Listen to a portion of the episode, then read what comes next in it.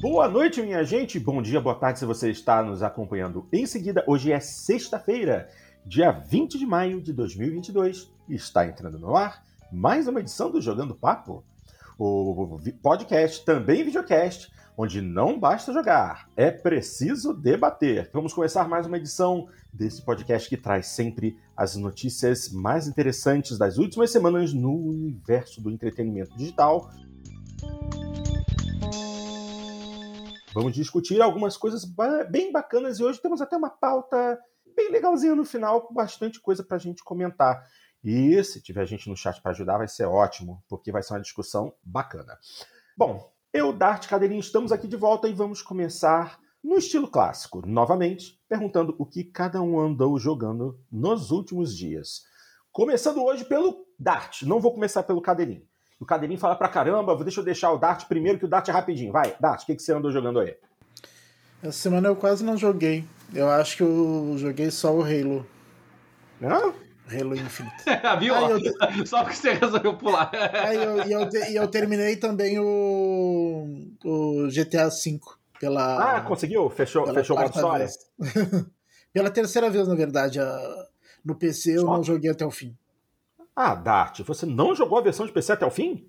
Não, eu parei na metade. você comprou. Peraí, antes da gente continuar, no final das contas, você comprou a versão de PC pra quê? uh, para jogar com, com um amigo na época. E tava muito barato, tava 30 e poucos pila, 40 pila, sei lá.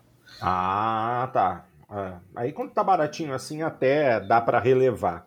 Porque comprar é. de novo. Quanto é que foi? Você, você comprou, né, essa nova edição. Quanto que você pagou nela? 120. Não. Não. Uh, teve em promoção agora por 60, né? Ainda não. Mas quando eu paguei por, quando, quando tiver por 30, eu compro. Quando tiver com 75% de desconto, eu compro. Prometo. Para poder jogar em para poder jogar em 4K 60. Fora isso, não, não vou comprar esse jogo de novo. Ok, só isso mesmo, o, o, o Dart. Aí eu vou então perguntar pro Cadeirinho o que ele andou jogando. Isso. Tá legal, então, porque você sabe que Cadeirinho jogou muita coisa. Fala aí, Cadeirinho, o que, que você andou jogando? Boa tarde, boa noite a todos, aliás, bom dia, boa tarde para quem nos ouve depois. É, eu, eu, dei uma chance na, no Xbox lá, Porto, para aquele As Your Grace. E aí? É um jogo que ele já tinha saído para PC há, há, bastante tempo, assim, e eu, eu, ele entrava e saía da minha da minha wishlist e eu não, e precisamente ele ficar entrando e saindo, eu acabei não comprando ele porque a ah, tinha alguma eu, eu me oriento muito no Steam pela crítica dos usuários, né? E uhum. E tinha algumas críticas ali negativas dele que me desencorajaram, mas daí como ele entrou no Game Pass, é, eu aproveitei para jogar ele no. E, e peguei no, no, Xbox, na verdade, não foi nem no PC. Eu queria ver como é que tinha ficado a adaptação dele para os controles ali assim. É, tem alguns inconvenientes ali de mexer no gamepad, mas uh, ele é interessante, assim, sabe? O, é que uh, ele, se, ele se vende como um jogo em que assim a, as, as tuas. Uh, choices matter, que nem o pessoal fala, né? Mas na verdade a gente descobre que choices matter, but not so much. assim, o, choices o jogo matter. Ele... Choices é, matter. É, é aquelas aspas enormes.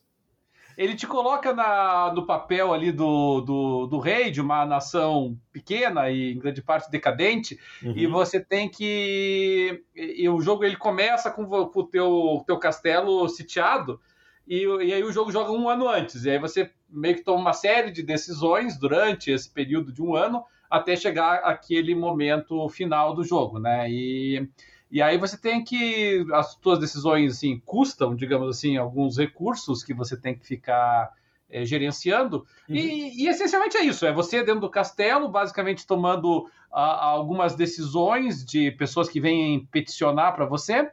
E aí as decisões que você toma afetam alguns índices ali.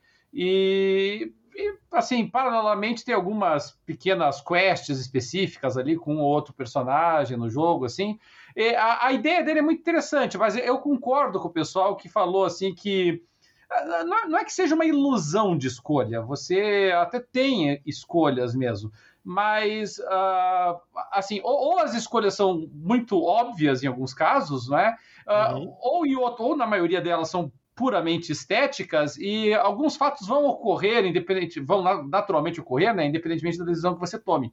e, e, e não, não deixa muito claro, deixa muito claro, não, não tem muito efeito assim as decisões que você tomou antes sobre o desenrolar de alguns, alguns aspectos da história.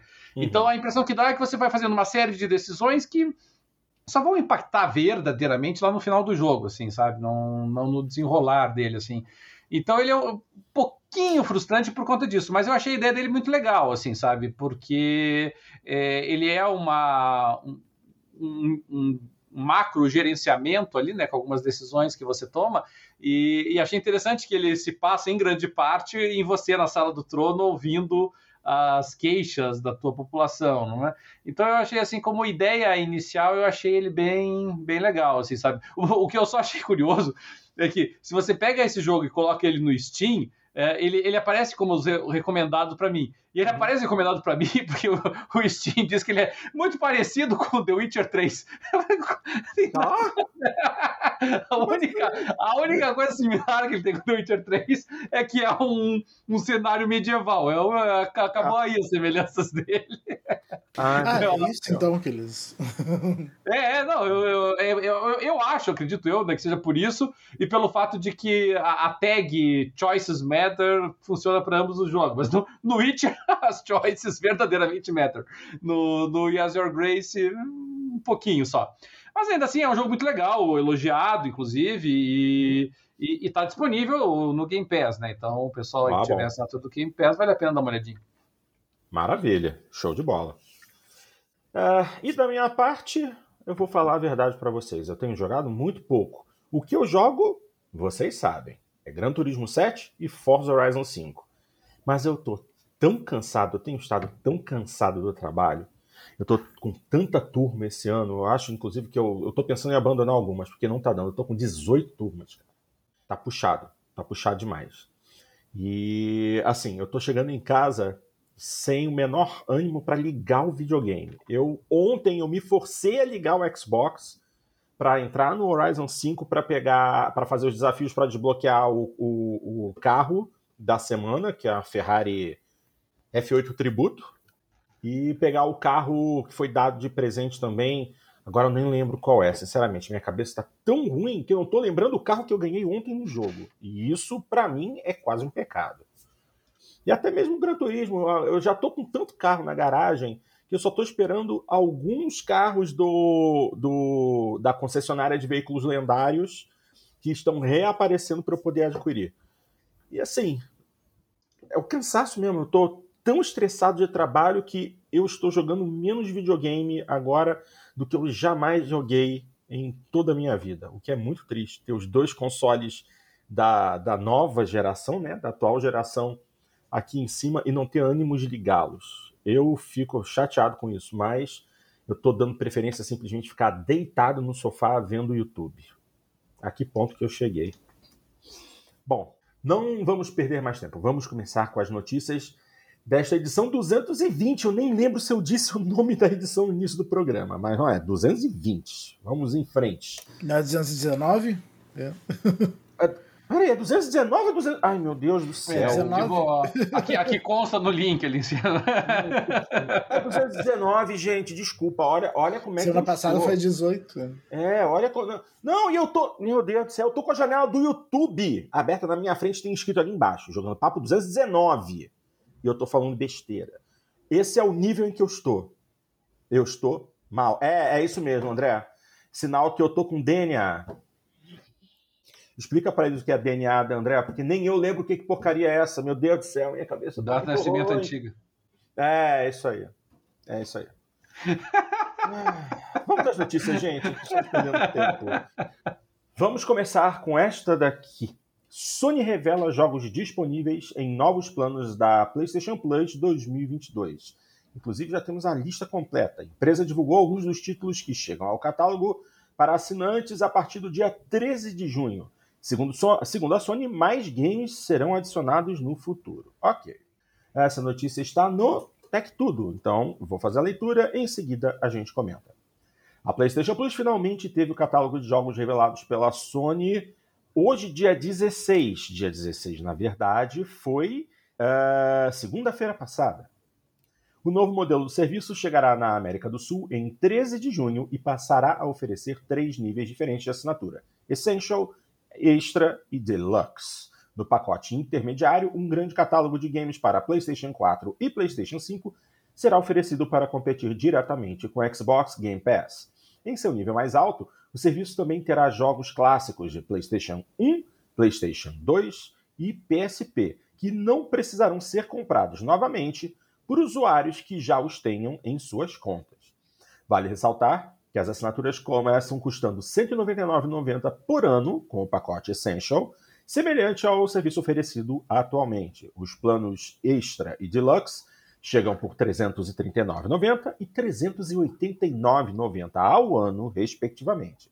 Em países que têm o PlayStation Now, o plano mais alto é o Premium, que inclui jogos via streaming, opção indisponível no Brasil.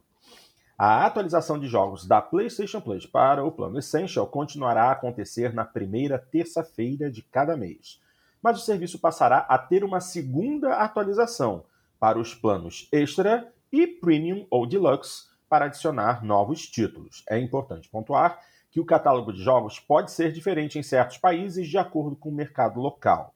Usuários da PlayStation Plus Extra e Premium ou Deluxe receberão também jogos clássicos do serviço Ubisoft Plus Classics sem custos extras. Vamos falar sobre isso já já. Os títulos clássicos de PlayStation 1 e PSP chegam ao serviço com resolução e taxa de quadros melhorados, além de novas funções que permitirão salvar o progresso a qualquer momento e retroceder a ação quando necessário. Alguns jogos remasterizados de geração, gerações anteriores também serão adicionados à seção de clássicos do serviço, como Ape Escape 2, Siren, Bioshock Remastered, Borderlands The Handsome Collection, entre outros. Então vamos lá, vamos ver aqui o que, que temos na lista de jogos dessa PlayStation Plus Extra. Um... Gente, é bastante coisa, então, olha só, eu vou falando pausadamente. Se alguém quiser fazer qualquer comentário, me interrompa, porque a lista é grandinha. Vamos lá.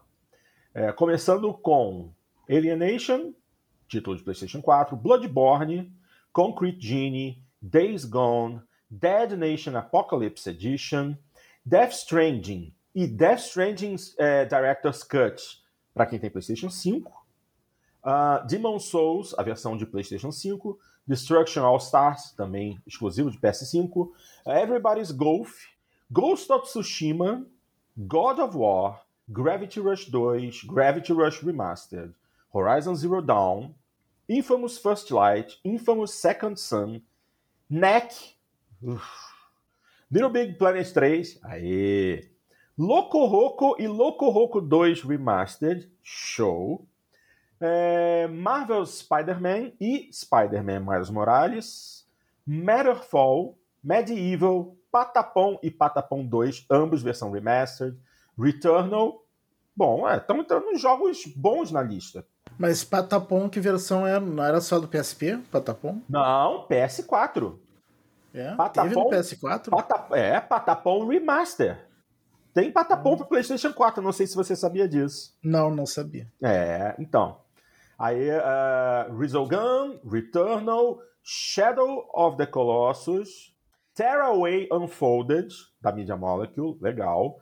The Last Guardian, The Last of Us, uh, The Last of Us Remastered e The Last of Us Left Behind, Until Dawn, Uncharted, é, a coleção Nathan Drake, né? Uncharted 4, Uncharted Lost Legacy, uh, Wipeout Omega Collection, Uh, e oh, agora vamos começar.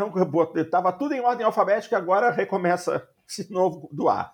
Ashen, da Anapurna, Assassin's Creed Valhalla, título da Ubisoft, está entrando aí pelo meio por conta do Ubisoft Classics.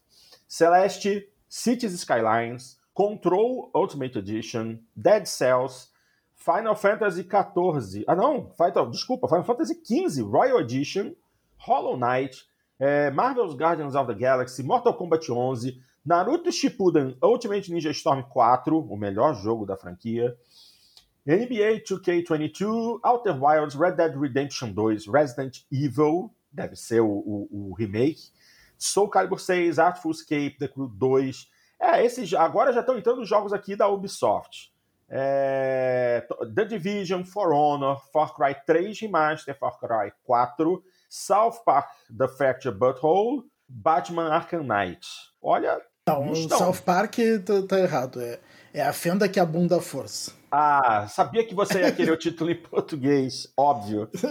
É, eu, assim, é um, é um, ótimo título, mas eu gosto mais do título em inglês. The Fractured Butthole é, é perfeito. É, é, é, perfeito, mas é que em português fica muito bom também.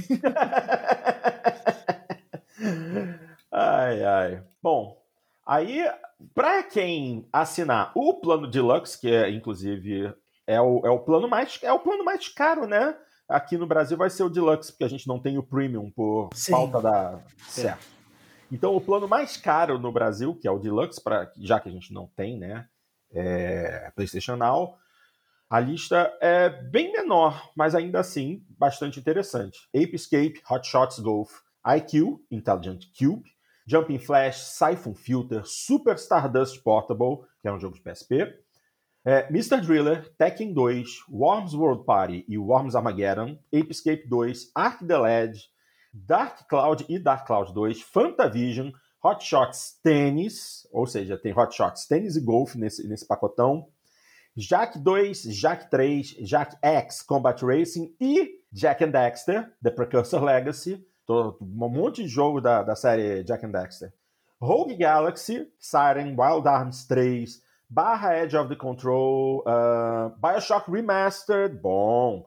Borderlands The Handsome Collection, Bulletstorm Full Clip Edition, Hotline Miami, eh, Kingdoms of Amalur Re-Reckoning e Lego Harry Potter. É, é uma lista bem, bem, bem interessante. Tem uns títulos de qualidade aí, uns títulos bons, mas já é uma lista bem menor. Agora que vem a parte incômoda, que são as versões trial de jogos, ou seja, são os jogos é, mais interessantes, jogos de peso, que você só vai poder experimentar, né? O plano Premium Deluxe também dá acesso à versão Trial de jogos que devem funcionar como testes de tempo limitado para os usuários que desejam conhecer um game antes de comprar. Enquanto as demos costumam ter um recorte de alguma parte do título, as versões Trial terão duas horas de gameplay com base no jogo completo, dando ao jogador uma experiência mais completa. Caso o usuário adquira o game, todo o progresso feito na versão Trial será transferido para continuar de onde parou. E os títulos Trial, na verdade, são apenas seis: Uncharted, a coleção Legado dos Ladrões, para PlayStation 5, Horizon Forbidden West, para Play 4 e Play 5, Cyberpunk 2077, exclusivamente para Play 5, Farming Simulator 22, para Play 4 e Play 5, Tiny Tina's Wonderland é, para Play 4 e Play 5 e WWE 2K22 também para Play 4 e Play 5. Nos países onde o PlayStation Now está disponível, é, os usuários assinam o plano Premium que une a PlayStation Plus ao serviço PlayStation Now, que o permite que você jogue também títulos de PlayStation 3 via streaming, da mesma forma que acontece no Xbox Cloud Gaming. No entanto, como a PlayStation Now nunca foi lançado no Brasil, o plano premium e o streaming de PlayStation 3 não estão disponíveis no Brasil.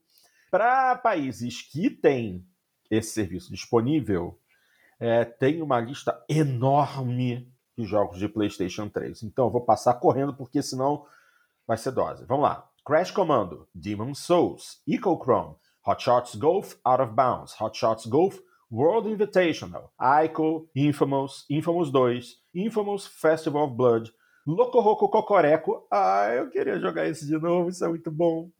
Motorstorm Apocalypse, Motorstorm RC, que é o joguinho de carrinhos radiocontrolados, baseado, é muito bom.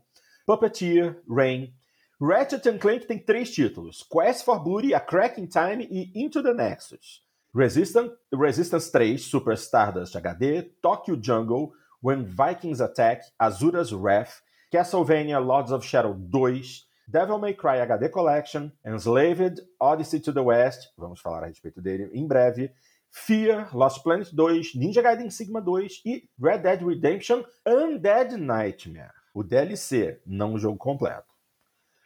Gente, e basicamente é isso. É um baita listão, mas sinceramente, tá faltando muita coisa, hein? E esse lance desses títulos trial, assim, essa, a, a, coleção Legado dos Ladrões, ela não, eu, eu não cheguei a falar a respeito dela na. Não sei se foi na Deluxe ou foi. Uh, na Extra? Ué, onde foi que eu li? Eu jurava que eu tinha falado de, de, de Uncharted antes. Não. É, então, Uncharted, essa, essa coleção mais completa é só para quem é, assinar o, o, o, plano mais caro e só vai poder jogar trial por duas horas. Quer dizer, muito pouco assim interessante que realmente. Tem muitos jogos legais, mas de peso mesmo, praticamente nada. Muita coisa que a grande maioria aqui já jogou no passado.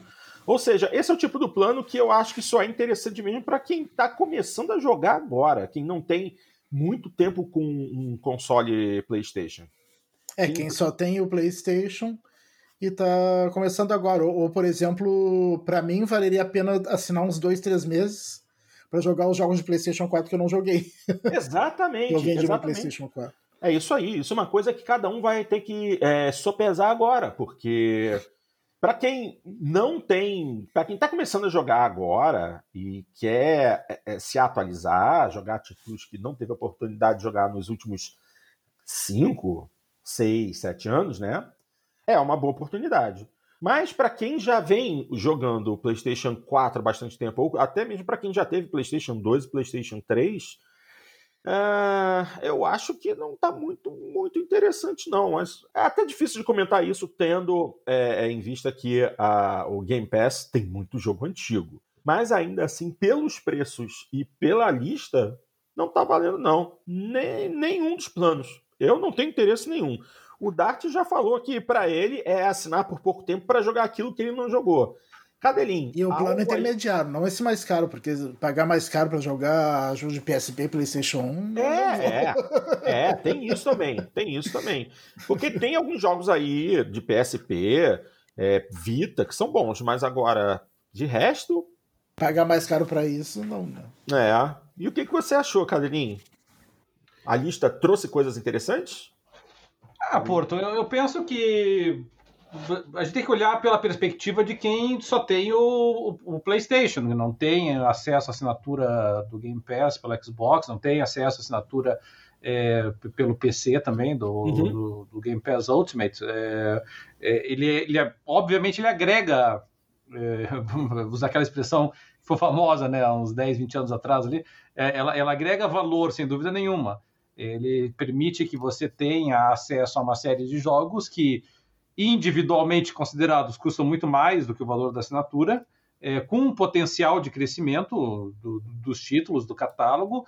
É, a gente já dedicou vários programas a, a algumas das deficiências da, desse serviço, notadamente a questão da, da, ausência dos títulos no Day One, mas, mas novamente, é uma questão financeira. Nós, é. nós estamos falando, de novo, de uma uma realidade em que os jogos, mesmo jogos lançados há um, dois anos atrás, eles estão custando mais de 200 reais, né, 250 reais, 300 reais por vezes, e, e, e com poucas alternativas de, de descontos, poucas alternativas de, de, de valores, digamos assim, mais acessíveis para a compra de boa parte desses jogos.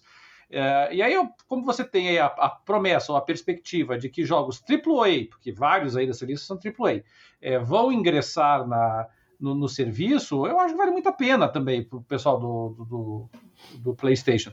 É, é, é, claro que, inevitavelmente, o, a, a, crítica, as revistas, os portais especializados vão fazer uma comparação entre o, o Game Pass e o, e o, e a assinatura do PlayStation Plus, mas mas a verdade é que assim, essa comparação só tem sentido rigorosamente para duas pessoas, né? Ou para três pessoas.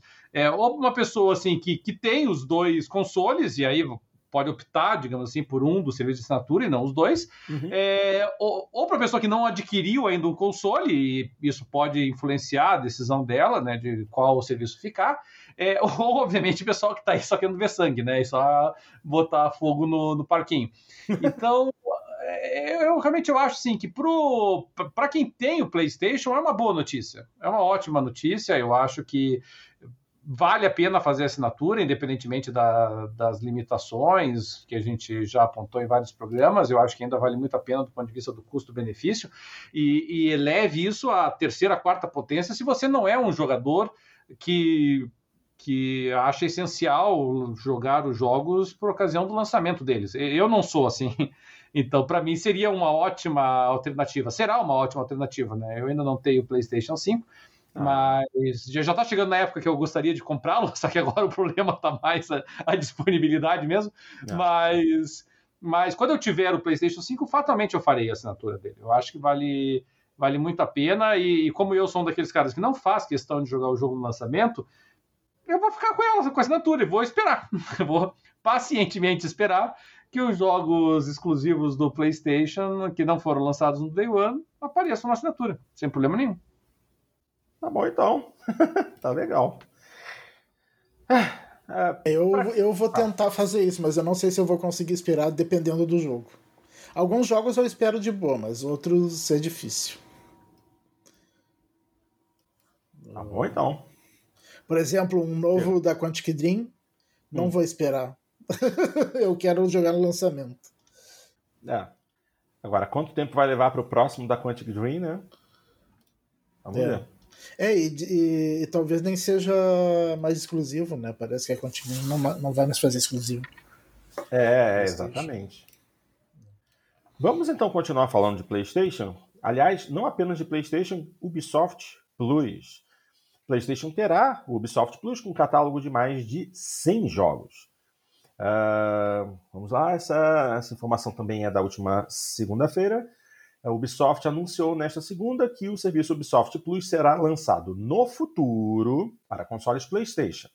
A promessa é que o catálogo do serviço da Sony terá mais de 100 jogos da desenvolvedora europeia, além de conteúdos adicionais, DLCs e recompensas. Além do PlayStation, o Ubisoft Plus já está disponível para PC, Stadia e Amazon Luna, oferecendo aos jogadores lançamentos em Day One jogos clássicos e edições premium.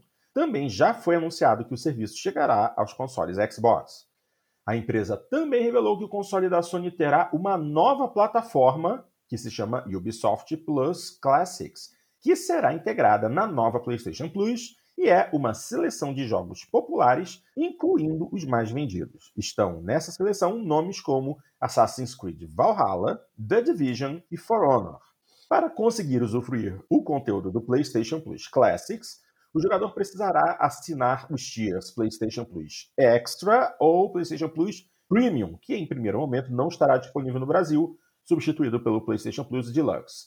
A plataforma será lançada com 27 jogos e a biblioteca deve aumentar para 50 até o final de 2022.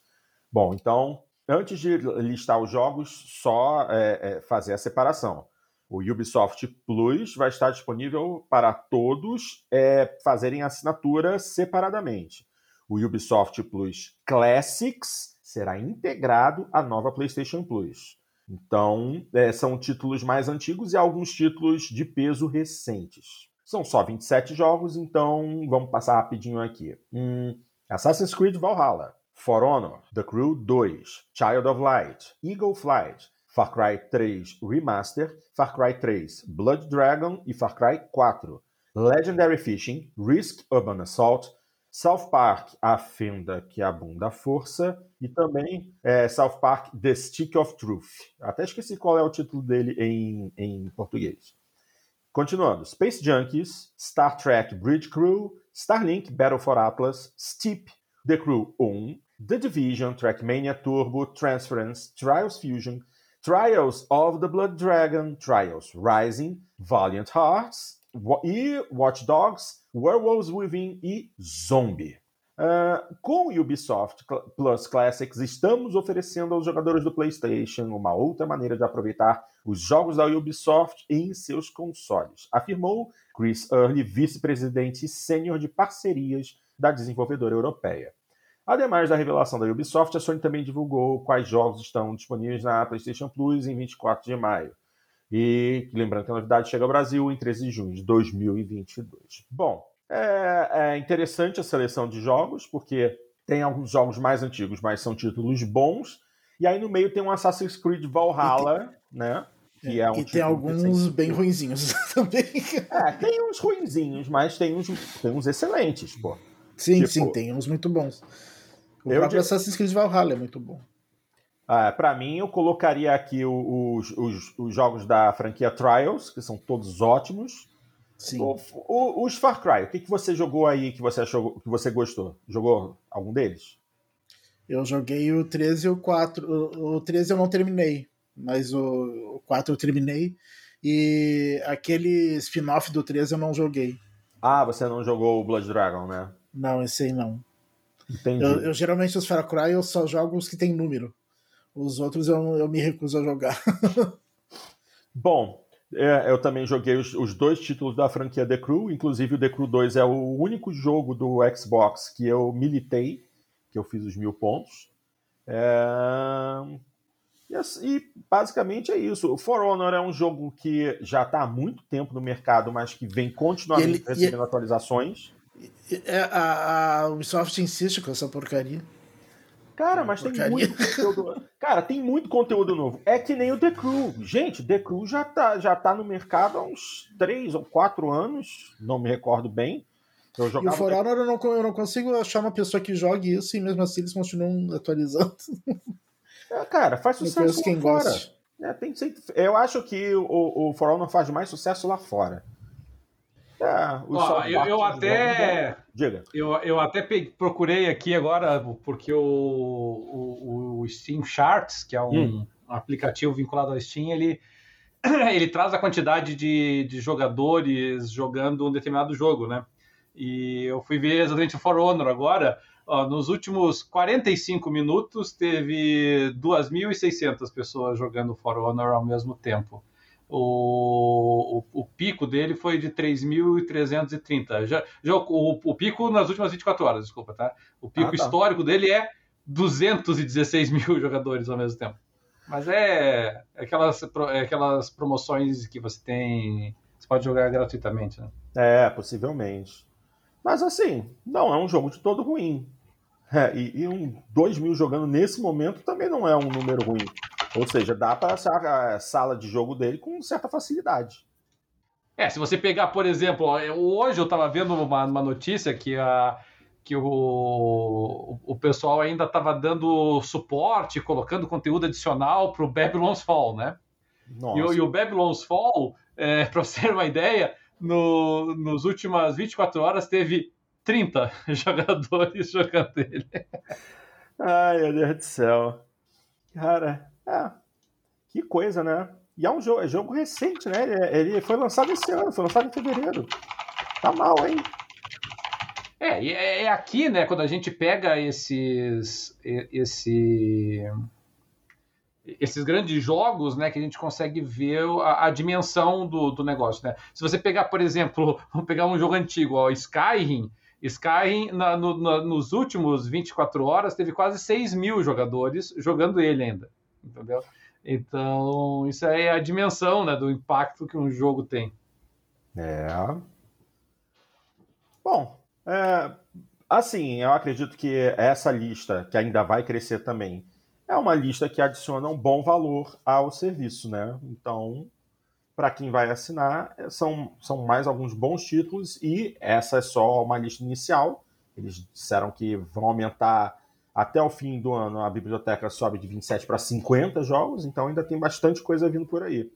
Aí a, essas novas, esses novos tiers da PlayStation Plus começam a ficar mais interessantes. Certo? Bom, senhores, vamos em frente. Essa notícia aqui é interessante. Vazamento, e um vazamento sem querer, por assim dizer. Sequência de Death Stranding está em desenvolvimento. Confirma Norman Reedus. no entanto, a Kojima Productions não anunciou nada oficialmente até o momento. Notícia fresquinha, notícia de hoje. Ah, Essa... E aqui, aqui, não é nem vazamento, né? Ele falou com todas as letras que está trabalhando no negócio. Cara, a partir do momento que não houve uma, uma confirmação da Kojima Productions, isso é um, é um vazamento branco, por assim dizer. É, é, é, sendo bonzinho, né? É, então... Mas também, ah. que, que surpresa que estavam fazendo, que iam fazer um novo. Assim, é, eu acho que Death Stranding não foi um sucesso arrebatador feito Metal Gear Solid, por exemplo. Não, isso não. Correto. Mas também não foi um fracasso. Mas também não foi um fracasso. É, é aquilo, né? Kojima faz o que Kojima tem na cabeça. Não tem como evitar. Agora, assim, eu acho que Kojima podia era tentar recriar algum dos jogos clássicos dele. Eu queria muito que ele fizesse um novo Snatcher com a tecnologia atual, ia ser um jogo bacana. Mas vamos em frente, vamos em frente. Deixa eu ler aqui a notícia. Essa aqui, inclusive, foi postada pelo Jovem Nerd. Parece que Norman Reedus acaba de se tornar o Tom Holland do mundo dos videogames em termos de soltar notícias antes da hora. Em entrevista recente para a revista Leo, o ator foi questionado sobre seu trabalho em Death Stranding e acabou confirmando que a Kojima Productions já começou a desenvolver o segundo jogo. Abrindo aspas para o Readers, acabamos de começar o segundo. No entanto, as informações acabam por aí. Logo em seguida, o ator explicou como foi o processo de captura de movimentos do primeiro jogo, mas não sem afirmar de novo que o novo projeto já está em produção. Então, abrindo aqui é, parênteses para o Readers. Demorei dois ou três anos para terminar todas as sessões de captura de movimentos e tudo mais. Dá muito trabalho. Depois que o jogo foi lançado, ganhou muitos prêmios e foi algo enorme. Então começamos a parte 2 disso, finalizou. Vale lembrar que a Kojima Productions ainda não anunciou oficialmente a sequência, apesar de Hideo Kojima já ter expressado sua vontade em fazer isso várias vezes. Então, é possível que Ridus tenha falado um pouquinho mais do que podia. E é isso. É, é basicamente uma confirmação, mas é, Kojima acho que não tinha dado autorização para ele soltar uma dessas, não. E assim, eu, eu, eu não assim, eu não terminei ainda, estou muito perto de terminar, só que como o save está no PlayStation 4 e o PlayStation 4 está ali atrás, eu acho que eu vou recomeçar a jogar no Play 5. Vou botar ele lá no Play 5, instalar e jogar de novo, fazer um, um gameplay novo. É, e assim, espero que o próximo jogo seja tão bom quanto o primeiro, porque eu não terminei o jogo, mas eu assisti os Let's Plays até o final e eu gostei bastante da experiência. O que, que eles vão fazer daqui para frente? Porque Death Stranding é um jogo muito abstrato, entendeu? Então dá para dá pra partir para muita coisa. E o Kojima é louco o suficiente para criar uma história completamente alucinada utilizando o material do primeiro título. Vocês têm algum hype por esse jogo? Porque eu acho que deve ser interessante, mas eu vou fazer a mesma coisa que eu fiz com o primeiro. Vou assistir um Let's Play e depois eu pego ele para jogar mesmo. Vocês. Dart, você chegou a zerar? Não, eu já, eu já tava sem o PlayStation quando ele ah, lançou. você já tava Então eu só assisti. Eu zerei pelo YouTube. Ah, você zerou pelo YouTube. é, mas. Uh mas pretendo jogar ele quando eu tiver o PlayStation 5, né? Eu tá jogo certo. já a versão. E esse, e esse, e, esse, e, esse, PlayStation só sai depois da mudança, né? Só. Tá certo. Deve ser daqui a uns dois, três meses. É isso aí. Cadelinho, meu querido, você não chegou a jogar, não, né? Não, eu, eu e o, Ko, o Kojima, assim, ele é um desenvolvedor que eu, eu respeito, né? Eu, eu, eu admito né, que os jogos dele são jogos assim que é, de, despertam muito o interesse do pessoal, o pessoal curte jogar e, e, e, eu entendo, eu até visualizo as qualidades dele, mas não são jogos que me atraem, sabe, Porto? Então eu, eu joguei até hoje, até o final eu joguei um Metal Gear até hoje só, e, e foi só, rigorosamente falando, do, do Kojima, sabe? Então realmente não é não é um, um, desenvolvedor assim que me, que me atrai muito e, e, são jogos geralmente muito caros, né? São jogos assim que dificilmente entra em promoção. Até no PC ele acabou entrando em promoção, mas assim promoção assim estava muito caro, ficou menos caro e, e aí realmente me perde. Tá certo. Bom, eu espero bastante por esse jogo, mas assim não tô mega hype porque pegou a gente de surpresa. Eu não imaginava que eles fossem começar a, fazer esse jogo. Já havia essa, esse interesse do Kojima em fazer, mas eu não acreditava que fosse acontecer, sinceramente. Até porque é, a, a gente já chegou a discutir a respeito disso, que o Kojima estava pensando em, em desenvolver um título exclusivo para Xbox. A gente falou a respeito disso. E eu imaginava que seria isso. Agora, Death Stranding 2 Seria interessante sair num Xbox. Mas agora o Death Stranding eu achei ele a história até menos confusa que a do Metal Gear, né? Sem Talvez dúvida. porque ainda tem só um. Talvez porque ainda tem só um. No, Quando começar a ter o dois e o três, daí. No próximo, a gente vai viajar no tempo, vai aparecer uns alienígenas. É, vamos ver o que vai dar. Porque realmente o, o lore, né, a, história toda de Metal Gear, você precisa ter uma cabeça muito boa ou então, é, no PlayStation 3, entrar na, na PSN e baixar o, o, a enciclopédia de Metal Gear que tem lá, que tem uma enciclopédia completa com todos os termos, todas as histórias, todas as pessoas, é, todas as organizações governamentais, militares que estão envolvidas no jogo, sejam elas, elas reais ou fictícias, para quem quer entender e conhecer mais de Metal Gear, é muito bom. E, mas, pô, uns quatro jogos em 15, 10, 15 anos, Metal Gear 1, 2, 3 e 4, ah, tem é, Metal Gear em celular, tem Metal Gear portátil que não chegou a sair em console, console maior. É, a, a, história realmente fica bem confusa. É o tipo do jogo que vai que nem é, Kingdom Hearts. Seguir a história de Kingdom Hearts também é um inferno. Mas esse é o estilo do Kojima, né? Não tem jeito. E é isso. Agora a gente vai para o tópico que eu acho que vai ser o mais interessante da noite de hoje, esse, o Cadelin estava querendo que a gente discutisse, e assim, eu fui dar uma lida aqui no material e eu gostei bastante também. Uh, os melhores videogames cult de todos os tempos. Jogos que não foram um grande sucesso, mas têm fãs muito dedicados. Esse é um material que foi publicado pela Games, é, Games, GameSpot e, assim, é uma lista bastante grande. Vamos ver quantos jogos estão aqui.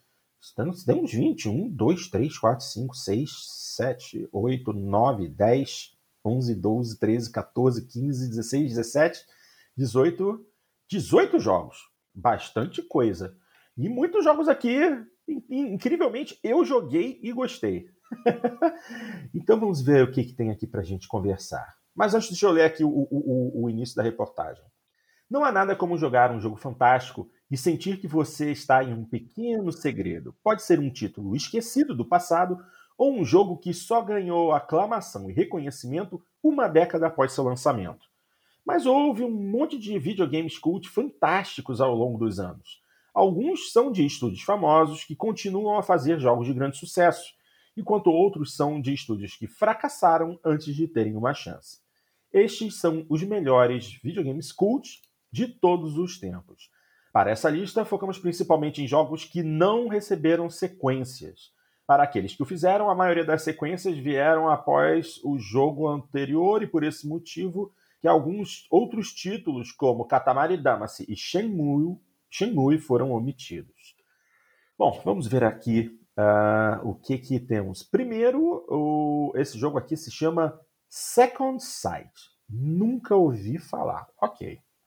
A Free Radical Design é mais conhecida por sua série de tiro em primeira pessoa, Time Splitters, mas o estúdio fez uma outra joia subestimada que continua sendo um dos jogos mais inteligentes de todos os tempos: Second Sight, um thriller psicológico estrelado por um amnésico com telecinese.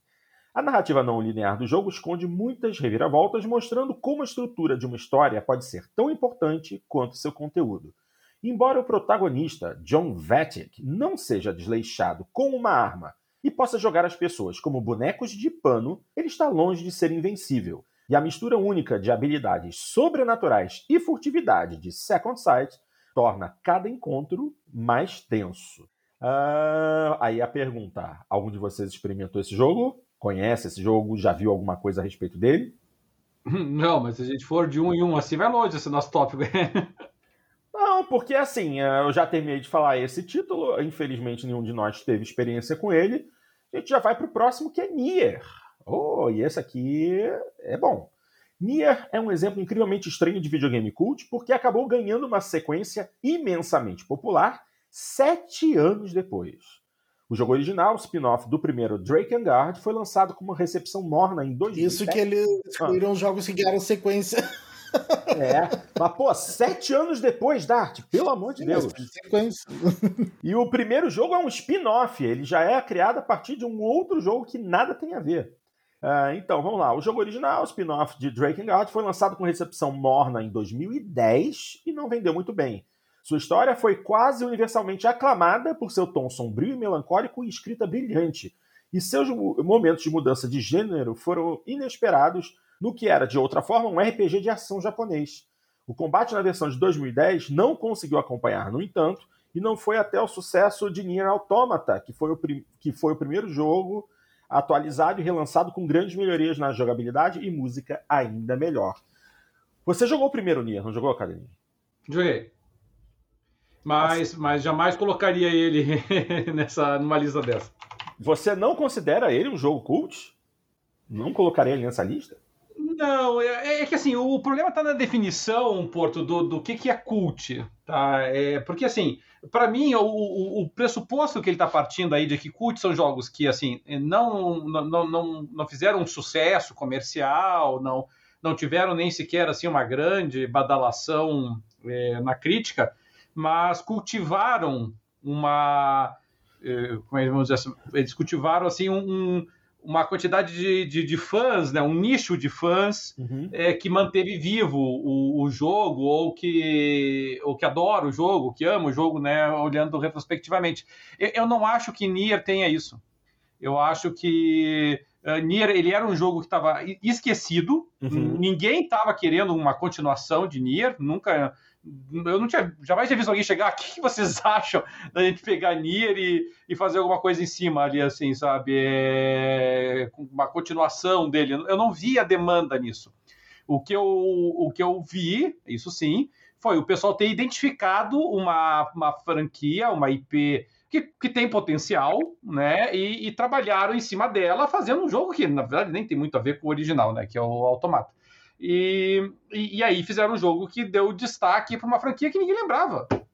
Entendeu? Então, é, eu, eu não acho que, assim, Cult, para mim, é um jogo, assim, que você tem um, um, um grupo de fãs muito grande que é, conversa sobre o jogo, desenvolve o jogo, escreve fanfic, pede, é, faz cosplay, pede para ter uma, uma continuação, ou um remake, ou um remaster e tal, é, de jogos que não necessariamente eram tanto sucesso, né? Então você mencionou ali, por exemplo, lá, ah, não colocamos Shenmue. Shenmue é um cult, tá? Shenmue é, é um cult. Shenmue é um jogo, assim, que que não foi um sucesso absoluto, nunca foi unanimidade, mas tinha um grupo de pessoas que realmente estava afim, e curtia e manteve, e lembra, e lembra da história, e sabe do que se trata e tal.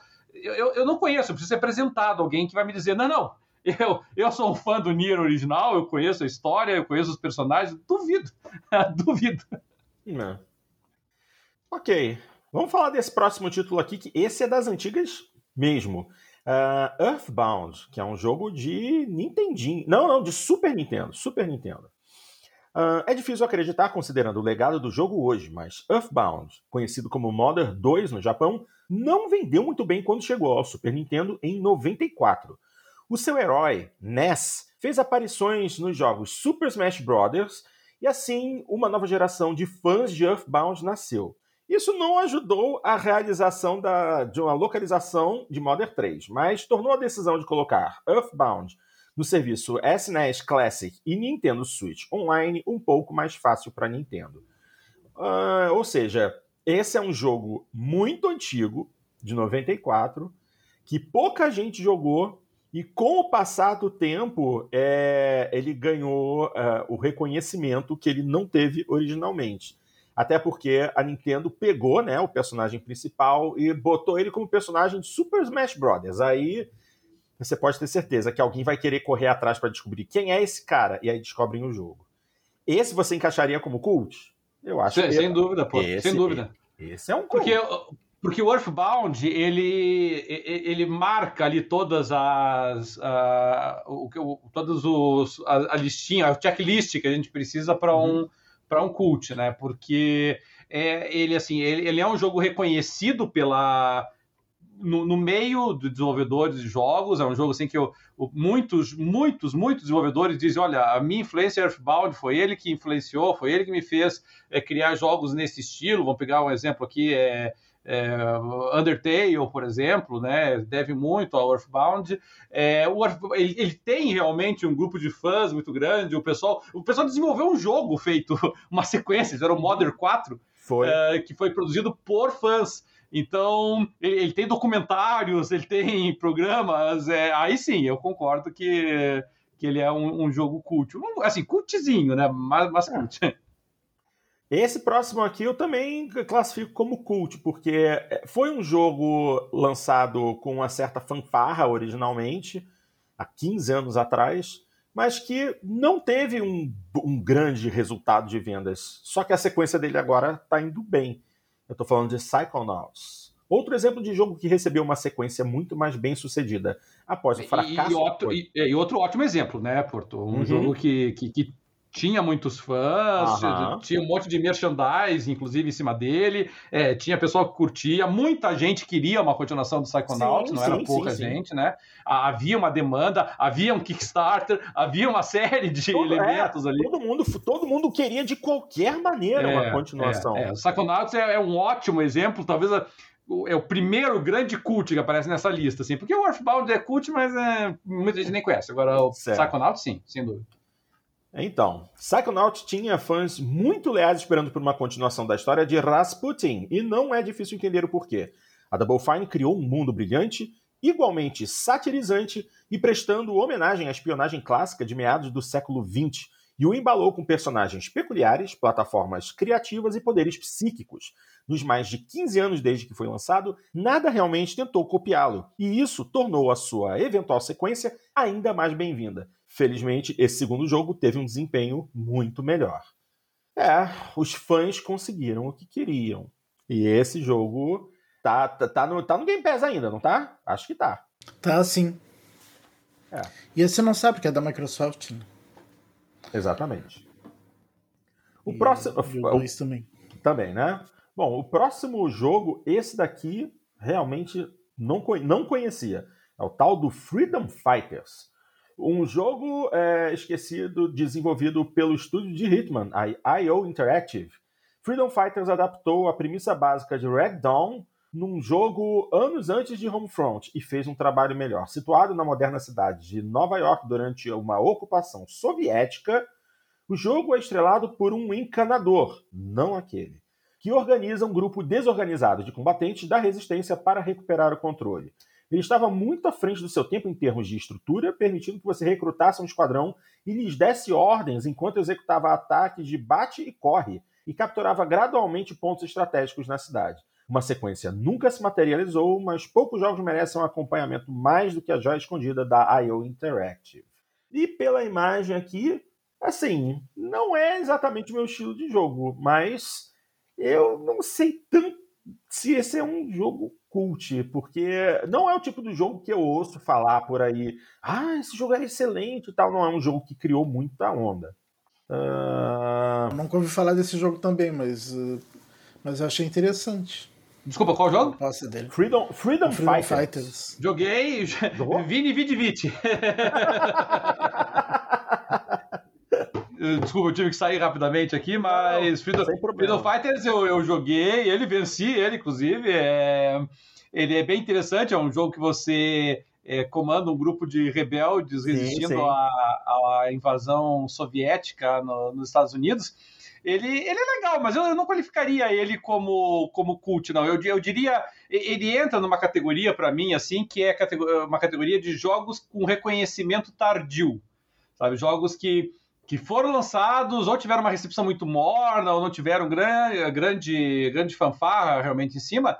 E, e à medida que o pessoal foi jogando, foi percebendo que não, é legal, é bacana esse jogo aqui. E, e, e eu acho que o Freedom Fighter está entre eles. É um jogo que realmente também. Eu peguei assim, eu olhei e digo, ah, ah, vamos ver qual que é desse jogo aqui, né? E dei uma chance para ele. É é um, jogo curtinho até, ele é rapidinho, mas ele, ele, é bem legal. Ele é bacana mesmo, assim, a ideia, né, de você é, conquistando ali apoio popular para se revoltar contra o domínio dos comunistas e tal. É, é bem legal. E a, e a ambientação, né, as alterações que eles fazem ali no mapa de Nova York, ali com as propagandas do regime, é muito interessante. Legal, mas, como você disse, não é exatamente um jogo que você classificaria como um cult.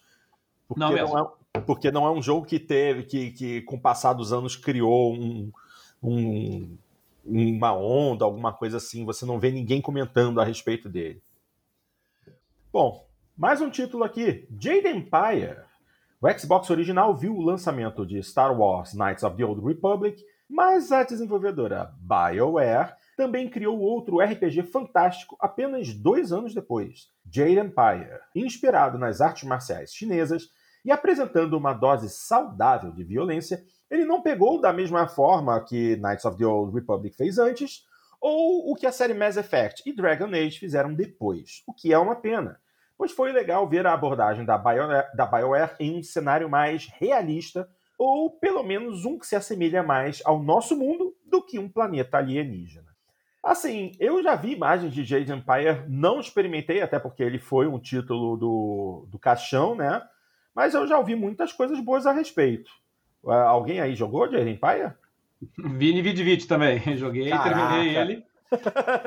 Você teve é, o caixão? Eu não joguei porque eu não tive o caixão. Né? Não, mas, mas uh... eu, joguei, eu joguei no PC, né, meu? Ah, tá. E... Tá mas, mas o Jade Empire até, até me surpreende de ser classificado como cult, porque eu, eu me lembro que na época, no PXBio, muita gente vivia falando que queria uma sequência, coisa assim.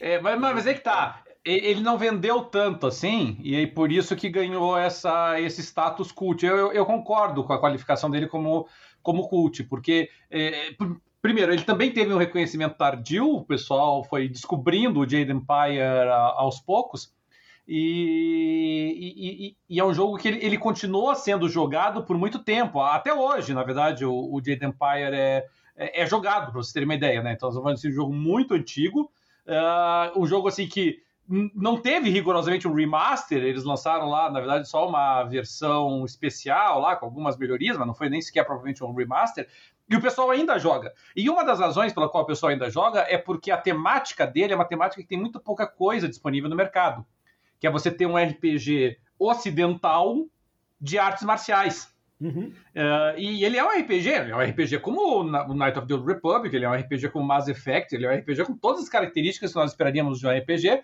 só que é de, de, de, combate marcial. Ele, ele é muito legal, é muito bacana. Eu arrisco dizer que, mesmo hoje, se você tiver uma certa tolerância com algumas limitações gráficas dele, naturalmente, é um jogo que ainda assim envelheceu bem. Não tenho essa tolerância. Não, não consigo. Ai, não dá. consigo abstrair.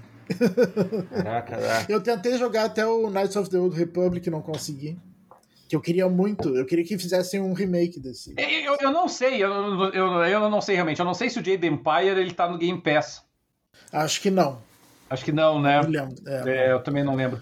porque se, porque se tiver, peguem para jogar. Entendeu? Peguem, porque ele é muito legal mesmo e.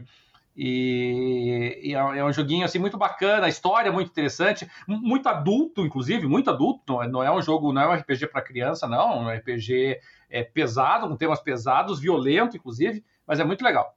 Ok, maravilha. Próximo título, e esse, esse aqui, esse aqui criou muita onda. É Beyond Good and Evil. Antes de seu foco em experiências conectadas online em quase todos os jogos, a Ubisoft estava regularmente dando luz verde para experiências single player em menor escala, e nem todas eram grandes sucessos. Uma delas, Beyond Good and Evil, desenvolveu seguidores fanáticos por seu mundo de ficção científica, completo com animais antropomórficos e ótimos personagens. Mas isso não se traduziu em vendas. Depois que uma sequência foi anunciada em 2008, não houve notícias por anos. Mas uma prequela muito ambiciosa foi formalmente anunciada em 2016. Desde então, o diretor Michel Ancel renunciou à Ubisoft e quase não houveram mais notícias sobre o progresso do título. Ou seja, ou seja, foi um jogo é, que não fez sucesso, mas conquistou um público fiel. O seu diretor original decidiu fazer uma continuação, só que agora está no limbo porque ele pulou fora da Ubisoft. E aí, como é que fica?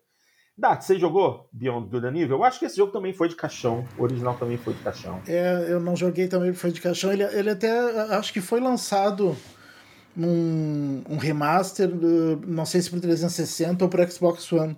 Mas eu joguei o começo e acabei não, não, não indo adiante. Ah, é verdade, é verdade. Eles deram pra gente de presente pros assinantes Live Gold. É. Eu tenho ele na minha, na minha galeria, é verdade.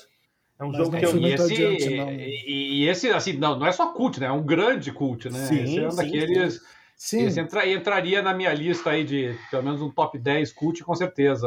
Sim, quando saiu o trailer lá do. É, e uma pena, do né? Dois, que... Uh, foi um. Um ficou um hype danado e daí é? sumiu de novo. Pois é. Parece que, tá, coisa, né? tá amaldiçoado. Assim. É, que coisa horrível. Esse, e, e, outro que não deixa de ser cult também, né? Que estava em produção e nós tivemos problemas sérios de desenvolvimento, que foi o Perfect Dark, né? Que é, que também, Perfect Dark é um jogo cult, nunca foi um sucesso estrondoso, nunca foi uma coisa assim, ó. É, a única diferença do Perfect Dark para os outros, mas nem o Beyond Good and Evil também tem isso, né? O Dark sempre teve, o original, né? Teve uma recepção crítica muito boa, mas Sim. o Good and Evil também. É, agora, são, são dois exemplos de jogos cults aí que nós estávamos esperando que saísse um novo lançamento e, e tá difícil. Tá, verdade. E assim, vai ser muito difícil, né? Porque pô, a cabeça da história, né, que era o Michel Ancel, pulou fora da Ubisoft. Então, se, se acontecer, é porque a Ubisoft ou vai é, tentar comprar os direitos, que eu acho que os direitos do nome, inclusive, são do Michel, não são da própria Ubisoft ou então eles vão botar muito dinheiro para tentar fazer o Michel Ancel voltar. O que pode acontecer? Não, isso, é, isso é muito raro acontecer, Porto. É, é, provavelmente não foi dinheiro o motivo dele sair. Não, ah. com certeza não. Não, não, com certeza não. Com certeza não. Ok, uma pena. Vamos em frente, vamos falar agora. Esse aqui Ih, é um jogo do Suda 51. Que beleza. Killer 7. Ah, e, e, só por isso que tá na lista, entendeu? É. Não, não, não, é cult. É porque o Suda 51 ele, ele, ele, tem uma legião de seguidores e aí qualquer coisa que ele faz o pessoal gosta. É só por isso é. que é cult, porque é sério. Não, até o, o, texto da reportagem é interessante. O diretor Goichi Suda, também conhecido como Suda 51, é um personagem excêntrico e isso é o mínimo. Seus jogos bizarros receberam críticas mistas ao longo dos anos mas um dos jogos que mostrou que ele poderia fazer no seu melhor foi Killer 7, um jogo de ação sobre trilhos e a pé, que apresenta algumas das animações mais estranhas que já vimos. Killer 7 quebra quase todas as convenções de design de jogos no papel. No entanto, de alguma forma, através da pura confiança de Suda 51 e seus conceitos, ou alguma força inexplicável, tudo funciona. Onde mais você pode ver um cara sem olhos vestindo uma camisa que diz Bad Girl? Em nenhum outro lugar. é, e assim, todos os jogos do Suda têm um visual esquisitíssimo, né? Mas realmente eu acho que nenhum deles eu, colocaria numa lista de cult, porque você não vê grandes repercussões a respeito do jogo depois que ele é lançado. Eu não vejo ninguém clamando por uma continuação de Killer 7, então não colocaria como, como cult. É, o, único jogo do, do Suda que eu acho que poderia qualificar como, como cult, mas, mas não chega a esse nível porque ele fez sucesso, já teve hum. continuações, foi o, o No More Heroes, né? Ah, o, sim, exatamente. Saiu pro I, aí depois saiu na a sequência, né? O No More Heroes eh, poderia entrar como cult, mas, mas como ele fez algum sucesso, talvez não por conta disso. Já, já tem o No More, no More Heroes 3 até, né? É. Bom, esse, pró esse próximo aqui, assim, eu tive vo tanta vontade de, de, de, jogar, mas engraçado, a vontade passava depois. Rockstar, Rockstar Games presents Table Tennis. Quando você pensa, quando você pensa Rockstar, provavelmente pensa em GTA ou Red Dead Redemption, talvez até Manhunt ou Bully. Mas pois é, pois é, mas aqui, aqui já pra parar, né, Porto? É. Ele mencionou qual que é o jogo cult da, da Rockstar. Não é Table Tennis, é Manhunt. Manhunt. é, é, é isso aí. É. Ou, ou, se você quiser, até o Bully. É que o Bully fez mais sucesso do que. Fez, mais, fez menos polêmico. Não, não sei se foi menos polêmico, os dois foram polêmicos. Mas. Mas qualquer um dos dois, tanto Manhunt quanto o Bully, pode entrar como na categoria cult. Jogo não, cult, Table é. Tennis. Não, mas Table Tennis eu me lembro que tinha bastante fã, sim. Não, tinha gente que gostava dele, mas não, não, não, é, mas... não é um jogo cult. É, não é um jogo cult, não é um jogo que o pessoal se anima hoje, entendeu? Não é um jogo que tem, tem fãs clamando por uma continuação. Cara, se, você lançar. O, o Manhunt, eu confesso que talvez ele tenha ficado já um pouquinho datado. Mas se você os caras me anunciam Bully 2, é, é, só sobre isso que vai ficar falando por uns dois meses o, o universo de, de, crítica especializada online. É que o, o Bully, infelizmente, eu acho muito improvável que saia um, um segundo. É. Bom, então deixa eu só terminar. É, de como está o mundo atualmente. É, né? exatamente. Bom, só fechar aqui rapidinho aqui o parágrafo. É, mas o desenvolvedor também criou uma obra-prima esportiva não apreciada. Não tentando competir com os grandes cães dos esportes, como futebol ou basquete, a Rockstar fez um jogo de ping-pong lindo e incrivelmente envolvente. O que é divertido em uma mesa de ping-pong real em seu porão é tão divertido em um sofá em seu porão. Esqueçam GTA 6. É tudo uma questão de fazer a Rockstar se comprometer com outro jogo desses.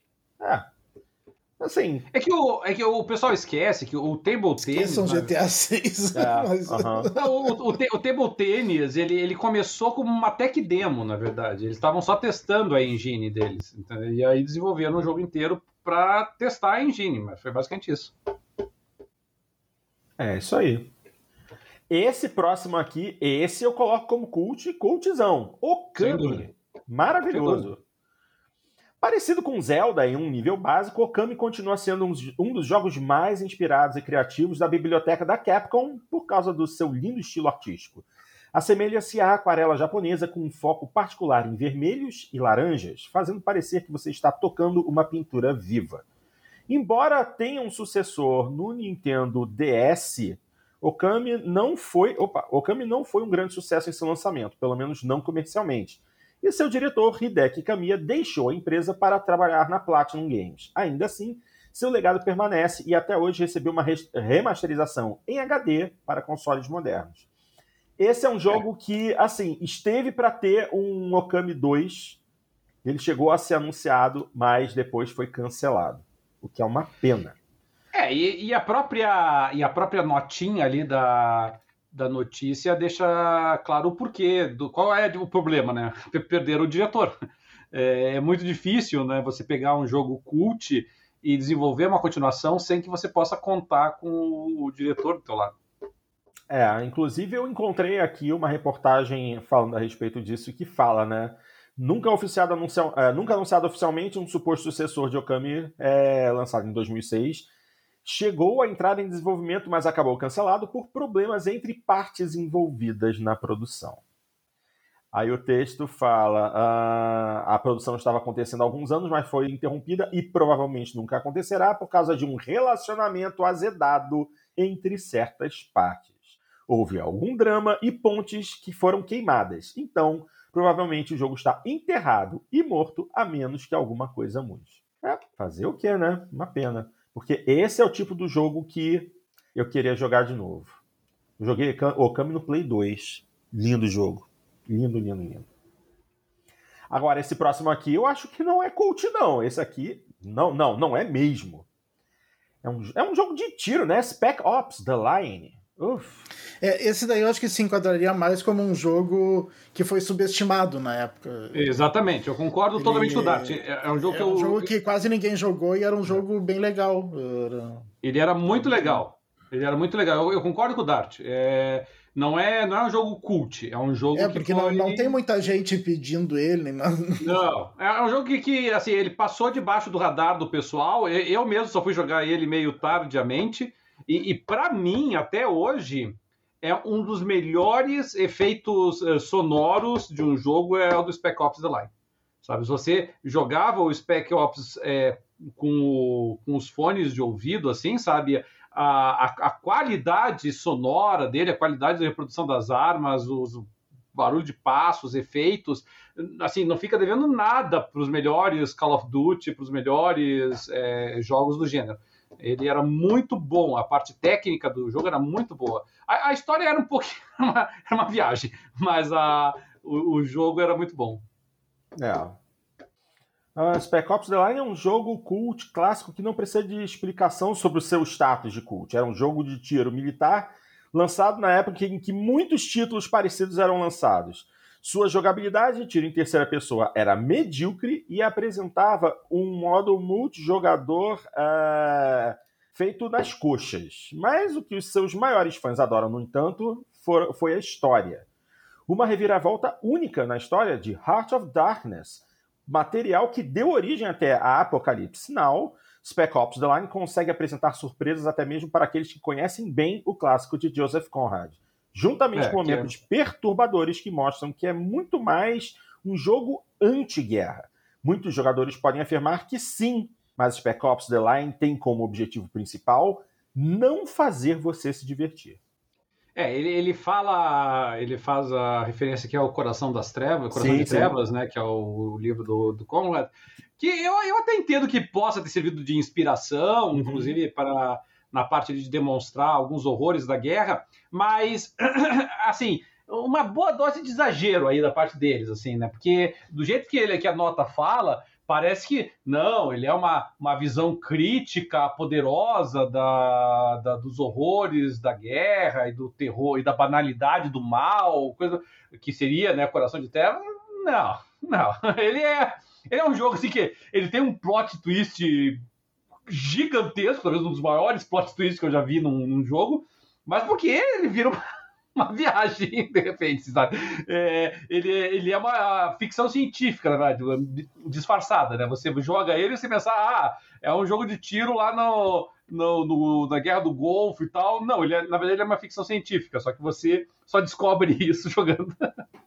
Como eu, como eu sou ruim para lembrar de história de jogo, assim, eu não me lembro dessa reviravolta. e eu joguei. Nossa, mas é brutal a reviravolta, Nath. É, é tipo, é, você tá jogando assim, Call of Duty e de repente você tá jogando Prey. tipo aquele do Tarantino From Dusk Till Dawn. É, mais ou menos por aí, assim, sabe? Você tá vendo o filme de uma coisa, o filme é sobre outra coisa. Eu achava que era um filme de, de suspense, assim, de, de roubo e coisa assim, de repente, é. de terror.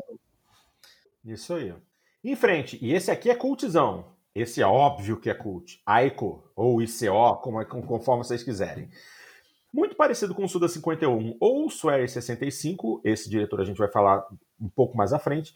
Fumito Ueda tem um estilo próprio, caracterizado por ambientes perturbadoramente calmos, exploração através de áreas cheias de quebra-cabeças, mas estranhamente desoladas, e pouco ou nenhum diálogo. Este estilo tem sido mais amplamente apreciado nos últimos anos, mas seu título de 2001, Aiko, não recebeu muita atenção do público. A continuação de Ueda, Shadow of the Colossus, é um jogo melhor? Pode ser. The Last Guardian, também de Ueda, é um jogo melhor? Não. Aiko se beneficiaria de ser reintroduzido aos jogadores modernos? Definitivamente, mesmo que fosse apenas um porte simples para Play 4 ou Play 5. É um jogo cult, mas eu não vejo gente pedindo para um remake de Ico, pelo menos não assim abertamente. Ah, eu, eu, vejo, Porto. É? Eu, eu acho que sim, eu, eu qualificaria ele é, como, como cult, sim. É, é, porque muita gente não estava batendo muito na tecla do, de um remake do Ico, porque estava na, na expectativa do Last Guardian, que seria meio que um sucessor espiritual, né? Aí quando o Last Guardian, bom, primeiro demorou uma eternidade para sair, e, e, quando saiu é, foi frustrante, para sermos é, generosos, é, aí eu acho que deu uma, uma retomada né, nessa conversa toda aí de ah, não, então vamos, vamos ver, vamos, vamos refazer o Ico, né? Vamos fazer o, o jogo que presta. E eu, eu, eu qualifico sim como cult e acho que que tem um, um, um e, e, é cult mesmo, assim, não, não é um jogo assim que se você lançar, ah, vamos fazer o um remake do Ico, ah, todo mundo vai à loucura. Não. Aquele nicho de pessoas que curte vai à loucura, né? É bem, é bem nicho mesmo. É, mas aquilo, né? Se a gente lembrar o, o, o mega hype que foi a espera para The Last Guardian, é, eu acho que talvez um, um, remake, um remaster decente de Ico faria um sucesso relativamente bom. Talvez. Ah, eu, eu, eu, diria assim, é a mesma galera que tava no hype pro Last Guardian é o pessoal que estaria no hype pro, pro remake do Ico. Sim, sim. É isso aí. Em frente, vamos falar agora desse jogo aqui que muita gente curtiu, mas um jogo que, assim, não teve um não teve um reflexo muito forte no mercado, que é justamente uh, Enslaved, Odyssey to the West. Uh, uma espécie de especialista em jogos subestimados ou de status cult, a desenvolvedora Ninja Theory seguiu Heavenly Sword com um dos seus melhores títulos, Enslaved Odyssey to the West, baseado na história clássica chinesa Journey to the West. Enslaved apresenta uma estética futurista de ficção científica e ação chamativa e pesada que deve ser familiar para quem jogou Devil May Cry. Ele continua tão jogável hoje quanto foi em seu lançamento em 2010 e também apresenta alguns parceiros criativos surpreendentemente, Eita, surpreendente! É. Grandes. Incluem o co-roteirista Alex Garland, de Ex Machina e Aniquilação, e o seu ator principal, Andy Serkis. E eu não sabia disso! É, é verdade. O... Eu, eu concordo totalmente, exceto com a condição dele ser jogo cult, exceto com a premissa básica. Eu acho que também mais um jogo que é daqueles jogos assim que que passou debaixo do radar do pessoal. É um jogo muito bom, realmente. É um jogo do estilo que eu não costumo gostar, porque é um jogo que você tem que mexer em dois personagens, né? Então tem que usar as habilidades complementares deles. Eu, eu, eu, eu, eu acho que tem uma quebra de imersão. Esse jogo geralmente tem uma quebra de imersão para mim, né? Porque daí fica lá um personagem parado com uma estátua enquanto você mexe o outro e tal. Eu, eu não, não costumo gostar muito desse tipo de jogo. Mas o Enslaved faz isso muito bem. Muito bem. E, e, eu acho eu, eu acho que é um, é um jogo bem interessante esse, esse co-op single player né ele é muito interessante e eu concordo principalmente com a alegação ali de que é um jogo que ainda hoje você pode jogar sem sentir muita diferença sabe ah. é, você, é um jogo do Xbox 360 do, uhum. do PlayStation 3 mas você joga hoje em dia numa boa sabe você não vai achar ah, que jogo horroroso não é um jogo muito bonito assim é, a direção de arte dele é muito bonita é, eu inclusive dei uma entrada aqui na, na Wikipédia dele. Pô, um jogo recente, um, um título que saiu em tudo quanto foi é, é, plataforma possível, feito em Unreal Engine 3. É, ou seja, tecnicamente não é um jogo defasado, pelo contrário. Não, ele era muito bonito na época e, e não envelheceu tanto assim.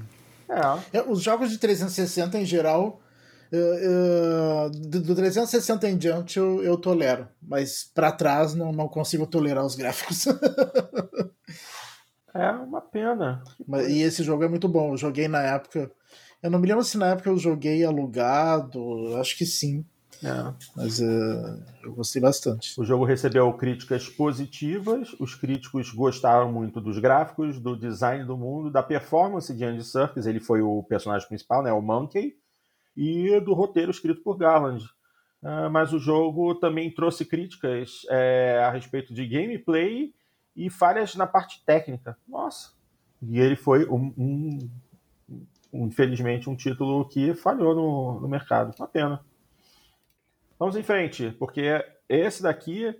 Uh, ih, Capcom. Azuras Wrath. Esse, esse é cult mesmo. É, é um dos jogos mais engraçados que eu já joguei na vida. Ah. Existem muitos jogos que você poderia chamar de anime jogável, mas nenhum deles é tão literal quanto Azura's Wrath. Jogo original da Capcom e da CyberConnect 2? Ah, é. tá explicado, pô. Eles fizeram jogos de luta de Naruto? Tá, tá mais que explicado. Parece um anime jogável, principalmente porque usa eventos Quick Time e outros elementos interativos em cenas amplamente não controláveis. Embora também apresente um combate mais tradicional, é essa visão única de cutscenes que fez com que Azura's Wrath se destacasse. Bem, isso e a Capcom optando por bloquear seu final real com um paywall de DLC. Ah, não é possível, sério? É, foi bem isso mesmo. O, esse, é, a observação dele foi muito bacana, porque esse é um jogo também que eu demorei para ir jogar ele. Uhum. E, mas, mas assim, eu, eu consegui me blindar das, das críticas todas ali, sim, né? Então eu não tinha. Eu não, eu não tinha visto nenhum spoiler do jogo. E eu, eu lembro quando eu comecei a jogar o jogo, eu fiquei pensando assim eu comprei um jogo que parecia uma animação. É. Você, você, ficava só assistindo e não fazia nada.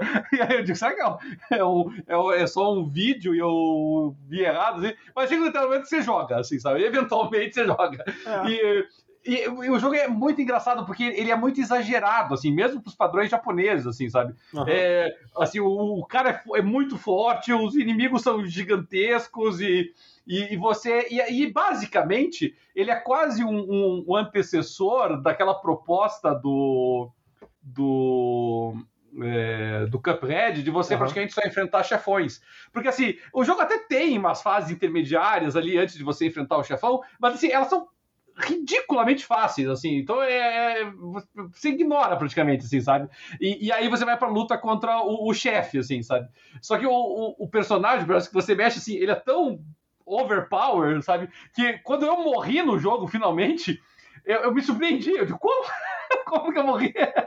que eu tava, eu tava enfrentando lá um chefe que eu não sabia, né? Uhum. Quando você mata ele, ele explode. E aí você morre junto, a não ser que você esteja distante, né? Então, mas ele é um jogo muito fácil, porém, com aquele esquema japonês, né? Que assim, para você liberar o final, não sei o que, você tem que vencer todas as fases com S, S, S, S, S, S, aquela uh, score perfeito, né? Então, se você não consegue fazer isso, você acaba pegando um finalzinho menor lá assim. E em tese, o final verdadeiro, né? Os japoneses gostam dessa história, é realmente era através de um DLC, né? Só comprando o DLC que você ia saber ali. Aí é, foi a palhaçada, né? Palhaçada. Mas o, o, jogo é muito divertido e ele é muito cult mesmo. Tem muita gente que, que gostou bastante do Azul. É. Mas aí, só para concluir, se você puder ignorar essa questão né, de ter que comprar o DLC, se você puder ignorar esse grande passo em falso, verá e às vezes jogará um jogo que é realmente diferente de qualquer coisa criada antes ou depois. Ele, é, ele é muito. Isso é verdade, Porto. Não, não tem como. É, é, não, não tem nem como explicar. Ele é muito diferente. Cara, fiquei interessado. Fiquei interessado. É, é, que assim, esse é um jogo, sendo bem sincero, Porto, assim, e, e, é tão verdadeiro isso que ele tá falando, que esse sim é um jogo assim, se você não quiser jogar ele, se você quiser assistir ele no YouTube, é pode, não, não, tem muito problema. Porque, é, tá. é, é, assim, ele, ele é quase isso, ele é quase um anime, entendeu? É, com algumas fases para você jogar. Então você tá jogando assim um jogo, eu nem lembro da duração, ele não é grande. Deve ser 12 horas, assim, das do, vamos supor que seja 12 horas. É, oito horas é, é cutscene de anime, entendeu? Não é você jogando. gostei, gostei. Então eu vou procurar para assistir, me interessa. E, e, ele é, e assim, ele é, é, é, comicamente divertido, assim, sabe? Você não é intencional, é, ele é violento, assim, sabe? Mas é tudo tão exagerado que você acaba dando risada, sabe? Porque é muito ridículo, assim. Sabe? Ah, gostei, gostei. Agora eu não cheguei a jogar na época, não. É. Bom, esse próximo aqui, eu lembro que foi um jogo que fez bastante onda na época por causa do estilo dele. É, eu vou falar a respeito agora de Catherine. Aí o texto começa assim: Atlas, um cara com tesão? Uma, uma mistura bizarra de gêneros? Sim, parece que temos um videogame de sucesso em nossas mãos. Catherine é um jogo extremamente difícil de descrever em apenas algumas frases, mas se você conseguir de alguma forma sonhar com um triângulo amoroso misturado com um quebra-cabeça híbrido que tornou tudo extremamente desconfortável, você tem uma boa ideia do que é do que Catherine é tudo. O jogo realmente vendeu bastante bem, mas o que o transformou em clássico cult foi o que aconteceu após o lançamento. Anos depois, as pessoas estão jogando como se fosse um esporte, o que pode ser a coisa mais apropriada para um jogo tão estranho. Ah. É. É, é, é, porque assim, o Catherine, é, é, ele tem um aspecto muito parecido com Azura's Wrath, porque é, é, ele é basicamente um anime nas cutscenes. Uhum. Tá? E, inclusive, é muito bonito. O, o desenho do, do Catherine é muito bonito. O traço. E, mas o, o jogo em si é um quebra-cabeça. Né? É um quebra-cabeça na qual você tem que movimentar blocos e desviar, às vezes, de alguns obstáculos é, para que o teu personagem consiga escalar né, e chegar até o topo. É, é basicamente isso. Cada, cada fase você tem que movimentar ali os blocos de tal forma que você possa ir escalando, subindo e chegando até o topo para você sair do pesadelo. É basicamente isso. É, e, e, ele pode ser competitivo, sem dúvida nenhuma, né? Para você conseguir movimentar e atingir num determinado período de tempo. É, é, ele é legal. Só que é isso que a pessoa tem que entender. Ele é um quebra-cabeça, é um jogo de quebra-cabeça. Vamos deixar isso claro. Uhum. Não, é, não, é, tão estranho assim. Ele é um quebra-cabeça uh, que entre as fases vai contando a história do personagem com a Catherine. Mas, dito isto, eu descobri depois de ter terminado ele que o jogo tem mais de um final. Ah. Eu não faço a menor ideia de como chegar nos outros finais. Eu nem sei o que, que influencia para isso ou não. Que coisa. Eu me lembro que na época eu joguei uma demo dele que saiu. E eu me lembro que eu achei muito esquisito. Na demo era um cara com um travesseiro na cabeça, uma coisa assim Uma coisa bem esquisita. Eu não gostei porque eu não gosto dessas bizarrices. É, e olha só, olha que interessante, essa história do, do, dos esports, assim, eu não consegui entender, mas eu achei uma reportagem aqui falando a respeito disso. É, títulos como League of Legends e Counter-Strike é, são consagrados nos torneios de esportes, mas o cenário competitivo de jogos eletrônicos é mais plural e diversificado do que parece. O Game Catherine, por exemplo, está presente em alguns campeonatos e ganha cada vez mais destaque no cenário. Uh, quando foi lançado, o jogo causou polêmica por tratar de temas adultos como infidelidade e sexo. Uh, o jogo está o jogo tá sendo jogado como um título é, de esportes. No modo, o modo multiplayer dele, o modo Colosseum do jogo é utilizado como um título de esportes. Inacreditável. Ai, ai. Não dá para acreditar. Bom, vamos em frente que está acabando, só faltam mais três. Vamos falar é, agora. É, de... Oi, fala. e, e, esses três últimos aí, Porto, eu já ah. posso antecipar, para mim, nenhum deles é cult. Para mim são três, são três títulos que se enquadram. O, o, primeiro deles, aí, que vai ser o próximo vai falar, ele é um jogo assim que foi aquela recepção tardia. Ele uhum. foi um jogo malhado no começo e depois uma recepção tardia. E os outros dois foi só jogos assim, bons, mas que passaram debaixo do radar. Mas não são cult, nenhum dos três, a meu ver. O, o, o próximo aí, um pouquinho, talvez. Tá. Que é justamente Deadly Premonition, né? Premonição Mortal. Um dos jogos mais divisivos já feitos. E isso não mudou com sua sequência. Muitos anos depois, Deadly Premonition é um jogo misterioso criado pelo maior especialista do gênero em videogames, Hidetaka Soihiro. hum. Mais conhecido... Sueri 65. É, Sueri 65. Mais conhecido como Sueri 65, personagens excêntricos do diretor são o material principal dos memes. E esse thriller lynchiano era basicamente a antítese de todos os outros videogames de 2010. Ele não se concentrava em gráficos de ponta, nem parecia ansioso para agradar a ninguém, mas seus criadores. Naturalmente, isso tornou o jogo um grande culto ao longo dos anos, o que sem dúvida ajudou na luz verde de sua sequência igualmente divisiva. É, teve sequência muitos anos depois, é porque realmente deve ter gerado um pouco de é, é, vontade por parte de fãs. Agora, é, e, e, o negócio é. interessante desse jogo aí, porque hum. o Deadly Premonition eu, eu, acompanhei ele bem ali no começo dele, ele chegou ele chegou a ter um Metacritic de 20 e poucos pontos. Nossa! E ele estava concorrendo a pior jogo do ano quando ele saiu. E, e aí, por algum motivo, é, meses depois, o pessoal foi meio que revisitando o jogo e a nota dele foi subindo. Eu não sei qual é a média hoje, mas suponho que hoje deve estar ali, sei lá, 6, alguma coisa assim. Mas, mas ele chegou a ter nota 2, assim, sabe? Ele, ganhou zero de várias, várias revistas especializadas na época. E aí depois o pessoal foi dando uma colher de chá para ele. Eu mesmo dei uma chance para ele depois. Assim, ele é medonho de feio, mesmo para a época que ele foi lançado. Não é que ele não estava preocupado em ser bonito. Ele é muito feio, assim. Ele parece jogo de PS1, assim. E, e, e, a história dele é, é, meio, como é que eu vou dizer assim, é, é Twin Peaks, assim, sabe? Então é, é, uma, é uma viagem. então é realmente é, é para poucos, não, não é para qualquer um. Entendi. Bom, vamos fechar então só essa lista rapidamente com os outros dois títulos que a GameSpot classificou como jogos cult. E a gente já viu pelo que o Karine falou que não, não são exatamente. Não, nenhum deles. Nesses próximos dois, nenhum deles. Tá certo. Então, rapidamente vamos falar a respeito de Binary Domain.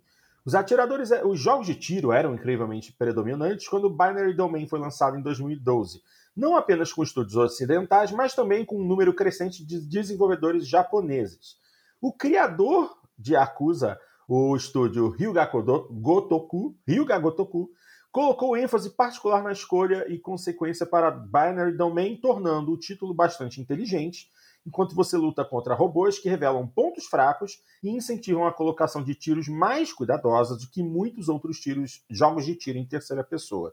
Tudo tem uma qualidade clássica de filme B, que certamente também é vista na série Yakuza, embora seja reconhecida um pouco mais datada do que alguns outros jogos desta lista. É, não joguei Binary Domain, um jogo de tiro feito pelo estúdio de Yakuza, realmente nem me convenceria. Agora, o último, o último jogo aqui, ok, não é cult, mas é um jogo bom. Pelo menos é um jogo bacana. É, é e eu não sei, é, acho que ele tem um certo culto nele que eu vejo um monte de gente pedindo um, Um Vanquish 2. Sim, sim, eu vou falar justamente de Vanquish. Que, pô, eu gostei. Vanquish eu joguei bastante. É um jogo, é um jogo de ação e tiro muito legal. Vamos lá, Binary Domain não foi o único jogo de tiro em terceira pessoa japonês a ser lançado naquela época. A Platinum Games, que é mais conhecida atualmente por jogos de ação hack and slash como Bayonetta, também criou o título de tiro Vanquish, com o diretor de Resident Evil 4, Shinji Mikami, no comando. Apesar de ser um shooter, ele ainda parece um título da Platinum, com uma mecânica de deslizamento muito elogiada e momentos de desaceleração que permitem que você escolha seu alvo com facilidade.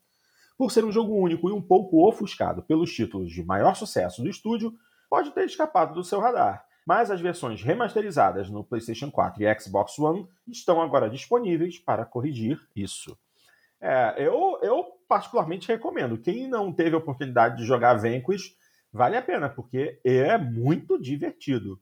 E o ritmo dele é um ritmo bom. Você tem momentos de ação frenética, você tem uma pausa em que você pode avançar com um pouco mais de calma, recuperar o fôlego para a próxima onda de, de, de, tiros e de batalhas.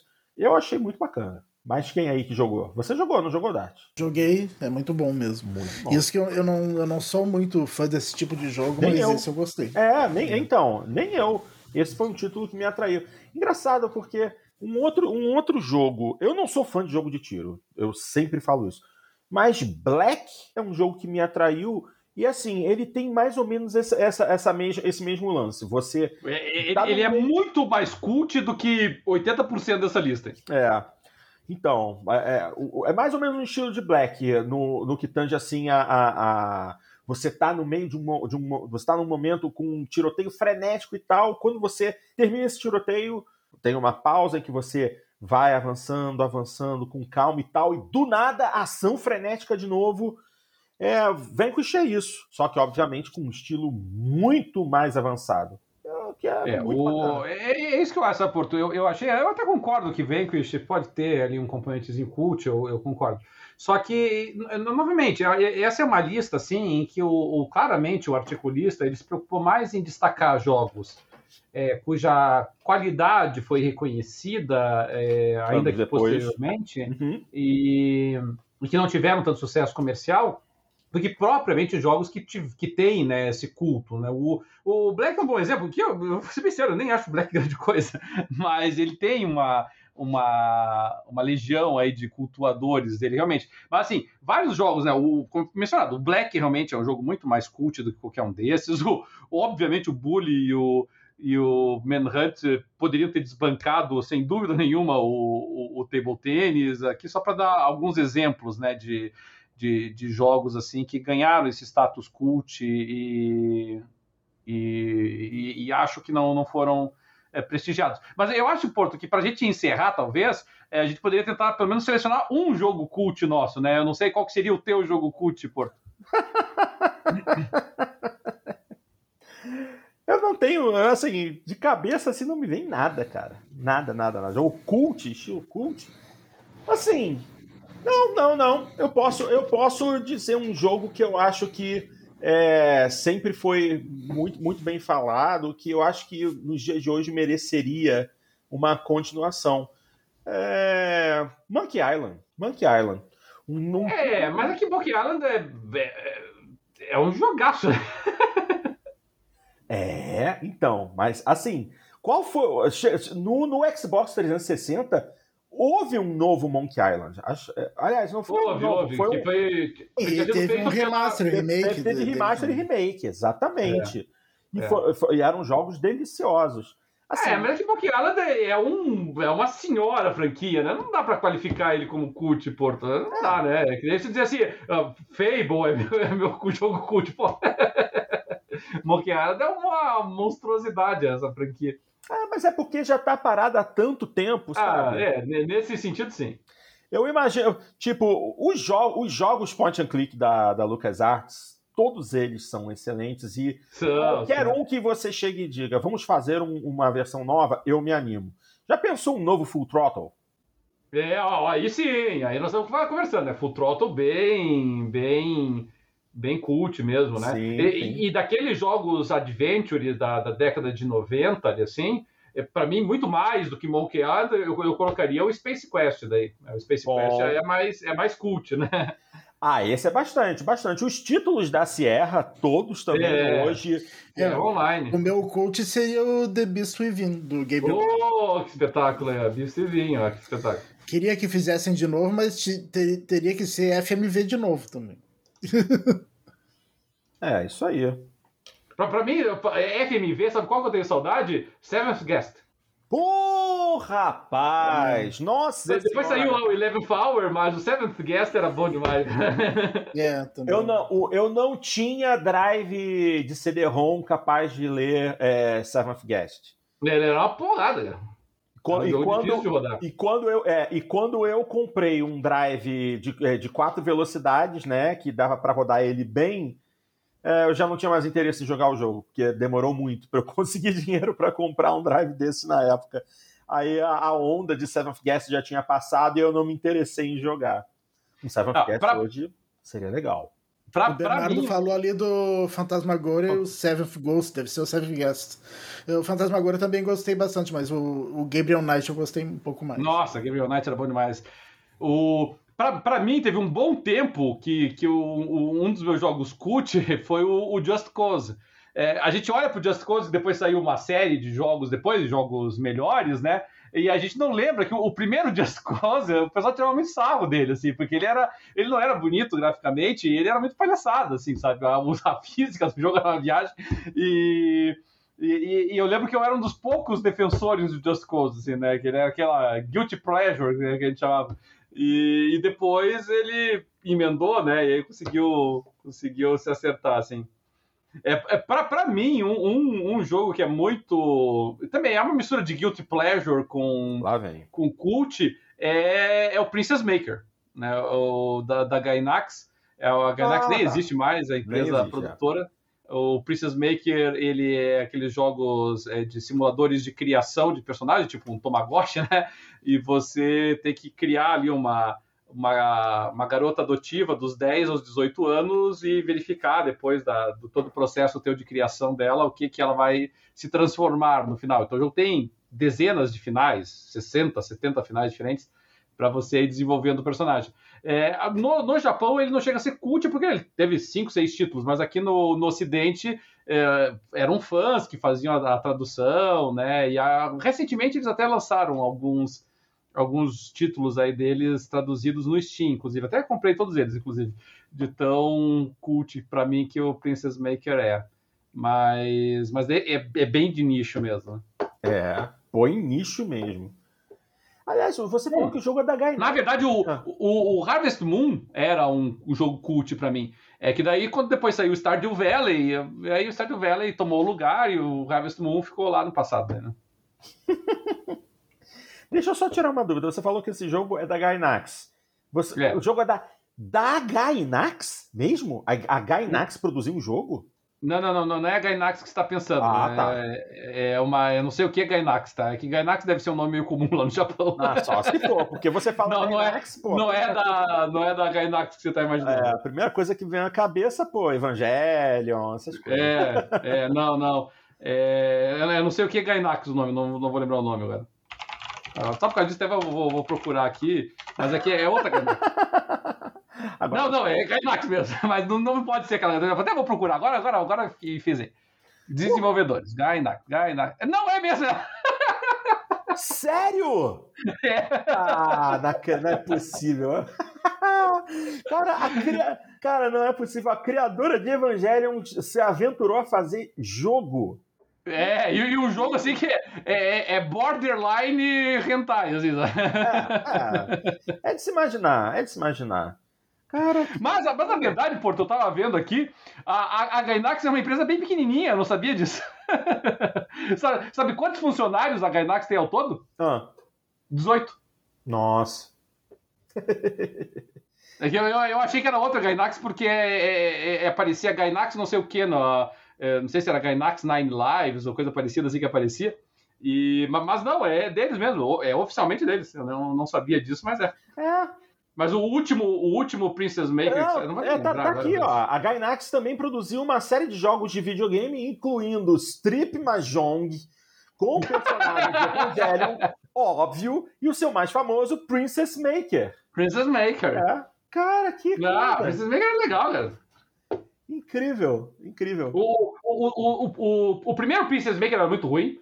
Aí o Princess Maker 2, ah, para mim é o melhor, só que ele é, é, um pouquinho polêmico ali, porque ah, ele sugere ali violência sexual contra uma personagem menor de idade em determinados momentos do uhum, jogo, assim, né? Uhum. Então ele, ele ficou um pouquinho. É, é, só sugerido, não aparece nada, mas ele sugere.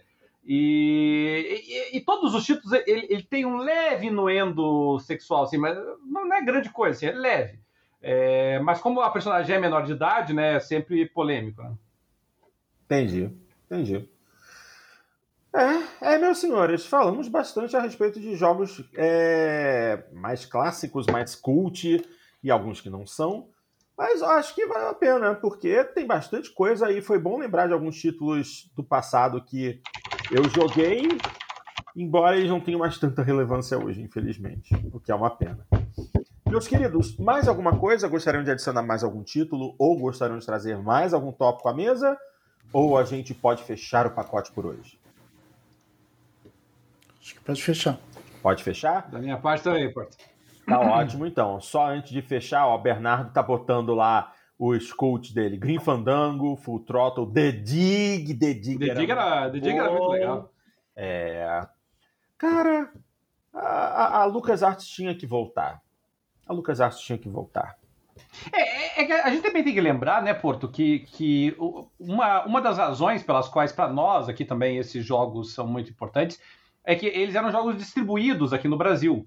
Né? Tem, esse é um componente importante Sim, também na, na conversa, né? É, alguns desses jogos eles têm uma influência desproporcional aqui no Brasil do que em outros países, porque nós não tínhamos tantas distribuidoras de jogos, né? Então, assim, eh, jogos japoneses, por exemplo, dificilmente eram distribuídos aqui no Brasil. Uhum. É, é, jogos europeus, só se fosse de algumas grandes empresas ali, assim, né? Então, como a, a LucasArts tinha distribuição no Brasil, né? A Sierra tinha distribuição no é, Brasil. Era a Brasoft então, trazia. É, então esses jogos a gente a gente cresceu realmente com eles, assim, né? É, num, num universo de competição reduzida, porque nós Sim. não tínhamos acesso a vários jogos, né? Mas não é, então... só, mas não é só isso, Cadelinho. Eram jogos inteligentes, entendeu? Não, é, não é. É o contrário é. do que a gente vê hoje, só que é jogo de ação e reação. Ah, um, um, um jogo que ficou. Fala. É. Não, um jogo que ficou aqui, me veio agora, um jogo que ficou muito cult, que também tinha que tentar naquela lista, foi o jogo do Vampire, no Vampire the Masquerade. É um jogo, assim, muito cult, não é um pouquinho, não, assim, né? Os caras fazem mod, mods pro jogo até hoje, assim, é Nossa. muito cult o Vampire the Masquerade. É isso aí. Cara, eu até, eu até lembro de um, um jogo de corrida cult. Acabei lembrando de um jogo de corrida cult. É, Grand Prix Legends. É um jogo que a Sierra lançou há muitos e muitos anos e que até hoje a física de jogo dele é tão boa, e veja bem, eu acho que Grand Prix Legends tem, tem pelo menos uns 20 anos. Eu vou, deixa eu só dar uma olhadinha aqui. Eu sei que esse jogo é da Sierra, então deve ter alguma informação mais específica dele. Ele é de. Qual, qual era o nome daquele lá que a gente jogava no. 2004? No, ele é de 98, o Grand Prix Legends 98. é de 98. E esse jogo até hoje recebe atualização, de tão bom que ele é, cara. Entendeu? É um jogo da Papyrus, claro, desenvolvido pelo Dave Cameron, que, que também criou IndyCar Racing, NASCAR Racing para PC. Assim, é maravilhoso. E até hoje você tem um, uma fanbase gigantesca, fóruns, é, atualizações gráficas e tal, a, tudo em cima da base do jogo original.